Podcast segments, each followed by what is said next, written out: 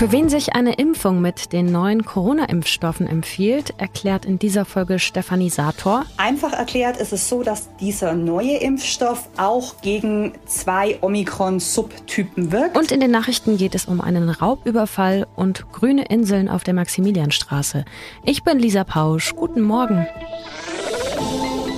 Nachrichtenwecker, der News-Podcast der Augsburger Allgemeinen. Ein bewaffneter Mann hat gestern gegen 16 Uhr eine Tankstelle in Haunstetten in der Landsberger Straße überfallen. Die Angestellte hat er mit einer Waffe bedroht und Bargeld gefordert. Anschließend ist er in einem Auto geflohen. Die Kriminalpolizei Augsburg hat nun die Ermittlungen aufgenommen.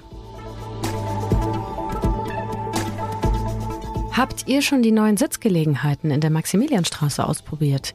Diese sogenannten Parklets stehen an drei Stellen, die eigentlich Parkplätze sind, mit Holzbänken und Blumenkübeln. Und sie stehen nicht nur in Augsburg, sondern auch in anderen deutschen Städten und sollen zugepackten Straßen ein bisschen mehr Leben einhauchen. Darüber beschweren sich einige BesitzerInnen von Geschäften, weil sie befürchten, dass weniger Parkplätze dazu führen, dass auch weniger Menschen bei ihnen einkaufen. Andere wiederum freuen sich und beobachten, dass es mehr Laufkundschaft gibt, wenn ein größerer Teil der Straße den FußgängerInnen zur Verfügung steht. Die Stadt Augsburg will ja ganz grundsätzlich die Maximilianstraße verändern und diese Parklets sind wohl erst der Anfang. Sie werden ab Mitte Oktober erstmal wieder abgebaut, weil sie nicht winterfest sind und erstmal im Botanischen Garten zwischengelagert werden. Sie kommen im April aber wieder zurück mit weiteren Maßnahmen, denn ab 2023 soll die Maximilianstraße erstmal testweise nahezu autofrei werden zwischen dem Herkulesbrunnen und dem Moritzplatz.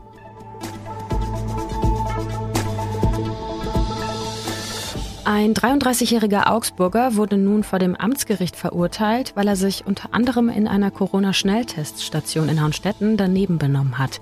Er hatte sich wiederholt in dem Bereich aufgehalten, in dem sonst das Personal arbeitet, und das, obwohl er mehrfach weggeschickt worden war. Zudem habe er trotz eines positiven Testergebnisses seine Maske nicht korrekt getragen.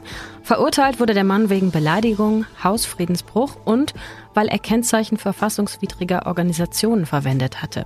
Auf mindestens drei Videos, die von ihm im Internet zu sehen sind, hat er das Konterfei von Adolf Hitler gezeigt. Und am Wahlsonntag vor einem Jahr hat er sich vor dem Haunstädter Wahllokal mit einem Plakat gefilmt, auf dem Jesus ist der Teufel steht.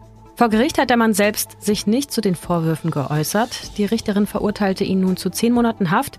Der Mann ist für die Behörden kein Unbekannter. Seit seinem 15. Lebensjahr hat er inzwischen 14 Verurteilungen angesammelt. Das Urteil jetzt ist noch nicht rechtskräftig. Wir schauen auf das Wetter für heute. Heute gibt es einen Mix aus Sonne und Wolken, aber es bleibt trocken und die Höchstwerte liegen bei 15 Grad. Die Ständige Impfkommission hat am Dienstag in einem Beschlussentwurf eine Empfehlung abgegeben, und zwar für die Verwendung der an die Omikron-Variante angepassten Impfstoffe. Für wen diese Impfstoffe jetzt empfohlen werden, weiß meine Kollegin Stefanie Sator. Hi Stefanie. Hallo, grüß dich. Wie unterscheidet sich jetzt dieser Impfstoff erstmal von den anderen? Also einfach erklärt. Einfach erklärt ist es so, dass dieser neue Impfstoff auch gegen zwei Omikron-Subtypen wirkt. Nämlich gibt es einmal äh, einen, der gegen BA1 wirkt und einen, der gegen BA5 und auch gegen BA4 wirkt.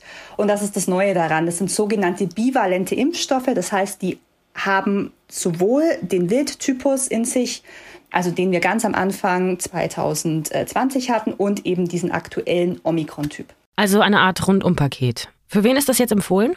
Genau, empfohlen ist, äh, die sind diese bivalenten Impfstoffe für alle Menschen ab zwölf Jahren, die eine Auffrischungsimpfung bekommen wollen, wenn sie die Grundimmunisierung abgeschlossen haben. Das heißt, wenn ich zwei Impfdosen habe und grundimmunisiert bin und jetzt eine Auffrischungsimpfung, also einen Booster bekommen möchte, dann empfiehlt die STIKO vorzugsweise jetzt eben diese neuen Impfstoffe, die an Omikron angepasst sind, zu verwenden. Du sagst ab zwölf Jahren, das heißt, es gilt jetzt nicht diese spezielle Empfehlung nur für die Risikogruppen zum Beispiel. Genau so ist es. Also äh, man muss natürlich immer so ein bisschen differenzieren, für wen wird überhaupt eine dritte und vierte Impfung empfohlen. Die dritte Impfung wird generell für Menschen ab zwölf Jahren empfohlen, deren letzte Impfung sechs Monate äh, vorbei ist. Die vierte Impfung wird tatsächlich bloß für einen eingeschränkten Personenkreis empfohlen, das heißt für Menschen über 60, für Personen ab 12 Jahren, die ein erhöhtes Risiko haben, zum Beispiel weil sie eine Grunderkrankung haben, für medizinisches Personal, das dem Virus natürlich häufiger ausgesetzt ist und aber auch äh, für Kinder ab fünf Jahren, die schwer krank sind. Die allerdings sollen nach wie vor mit dem Wildtyp-Impfstoff äh, geimpft werden und nicht mit den neuen angepassten Impfstoffen. Das heißt, wenn ich zum Beispiel äh, jung bin und keine Risikogruppe äh, und mich vor, was weiß ich, zehn Monaten zum dritten Mal geimpft habe, sollte ich es dann nochmal machen oder nicht? Momentan wird es nicht empfohlen. Für Menschen, die äh, jung, gesund sind, für die wird keine vierte Impfung momentan empfohlen. Ich habe auch in deinem Text gelesen, dass es nicht viele Daten gibt, also dass Studien auch vor allem an Mäusen durchgeführt wurden. Warum ist das denn so? Genau, das ist ein Kritikpunkt des STIKO. Ähm, da muss man ein bisschen unterscheiden. Der BA1-Impfstoff, also der an die Variante angepasst ist, die wir hier im Frühling hatten, die auch schon gar nicht mehr grassiert. Zu diesem Impfstoff gibt es klinische Daten, also Humandaten. Zum anderen Impfstoff, eben der auf BA4, BA5 äh, gemünzt ist, also die Varianten, die momentan im Umlauf sind, gibt es das nicht. Da gibt es eben nur die ähm, Tierversuche. Grund ist natürlich, dass es alles noch sehr neu ist. Diese Varianten gibt es noch nicht so lange wie BA1, die ja schon vor einem halben Jahr da waren. Deswegen gibt es da nur, in Anführungszeichen, die Tierversuchsstudien. Kritisiert die STIKO auch ziemlich und die sagen, ähm, das dürfe nicht gang und gäbe werden, dass man sich eben auf solche Studien verlässt. Sie wollen auch diese Humandaten, also die klinischen Studien, nachgereicht haben. Ähm, sie haben jetzt trotzdem eine Empfehlung ausgesprochen, weil sie sagen, man hat in diesen Tierversuchen schon gesehen, dass sich der Impfstoff äh, genauso verhält wie der andere, also wie der BA1-Impfstoff. Und deswegen könne man davon ausgehen, dass er beim Menschen eben auch so wirkt wie in dieser Mausstudie. Aber optimal ist es natürlich nicht, sagt die STIKO. Aber risikofrei erstmal, weil er eben auch nicht so komplett anders ist als der alte Impfstoff. Genau, also er verwendet dieselbe mRNA-Plattform wie die äh, Wildtyp-mRNA-Impfstoffe. Es gibt nur wenige äh, Stellen, die da verändert wurden, wenige Schräubchen, die gedreht wurden. Und deswegen sagt die STIKO, dass diese neuen bivalenten Impfstoffe trotz der begrenzten klinischen Studiendaten sicher sind und gut verträglich. Das ist gut zu wissen. Danke, Stefanie. Gerne. Was sonst noch wichtig wird, der EU-Außenbeauftragte Josep Borrell hat Russland mit weiteren Sanktionen gedroht, weil das Land mehrere Abstimmungen in ukrainischen Regionen angekündigt hatte.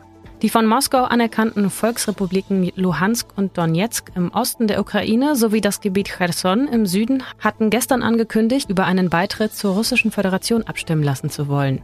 Die Abstimmungen sollten vom 23. bis zum 27. September abgehalten werden. Ähnlich hat Russland auch schon 2014 die ukrainische Insel Krim annektiert. Borrell sagte, die illegalen Abstimmungen könnten unter keinen Umständen als Ausdruck des freien Willens der Menschen angesehen werden, da sie in der Region unter ständiger militärischer Bedrohung und Einschüchterung lebten. Die Abstimmungen stellten, so Borrell, einen eklatanten Verstoß gegen das Völkerrecht dar und die Ergebnisse werde die EU nicht anerkennen.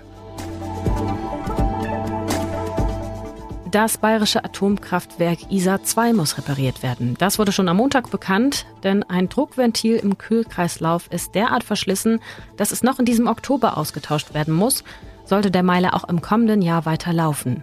Für die Reparatur müsste er eine Woche lang heruntergefahren werden. Bisher hatte es immer geheißen, ISA 2 könne noch bis zum Jahresende unter Volllast laufen.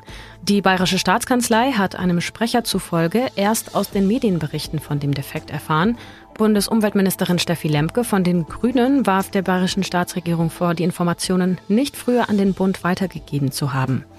Bayerns Ministerpräsident Markus Söder und CDU-Chef Friedrich Merz hatten sich den Reaktor angeschaut und mit dem Betreiber auch gesprochen, aber auf der Pressekonferenz am 4. August das Problem nicht angesprochen. Und zum Abschluss noch eine Nachricht aus Donau-Ries im schwäbischen Landkreis. Da gab es so viel Glück, dass sogar die Polizei kam. Ein Ehepaar war im Wald unterwegs und war so glücklich darüber, auf Pilze gestoßen zu sein, dass sie einen lauten Freudenschrei von sich gaben. Auf den wurden auch Polizisten aufmerksam und dachten, es handele sich um Hilfeschreie. Sie suchten dann auch in dem Wald nach den beiden und fanden sie und es gab Pilzpfanne für alle, nee, weiß ich nicht, aber das Kommando war dann auf jeden Fall schnell beendet. Und noch eine Nachricht in eigener Sache. Wenn ihr online die Augsburger Allgemeine lest, könnt ihr das jetzt auch mit eingeschränkter Werbung und ohne Werbetracking tun. Die Werbung dient sonst dazu, die journalistische Arbeit mitzufinanzieren, denn nur so kann die Redaktion die Website und auch die News-App der Zeitung kostenlos für alle NutzerInnen zur Verfügung stellen.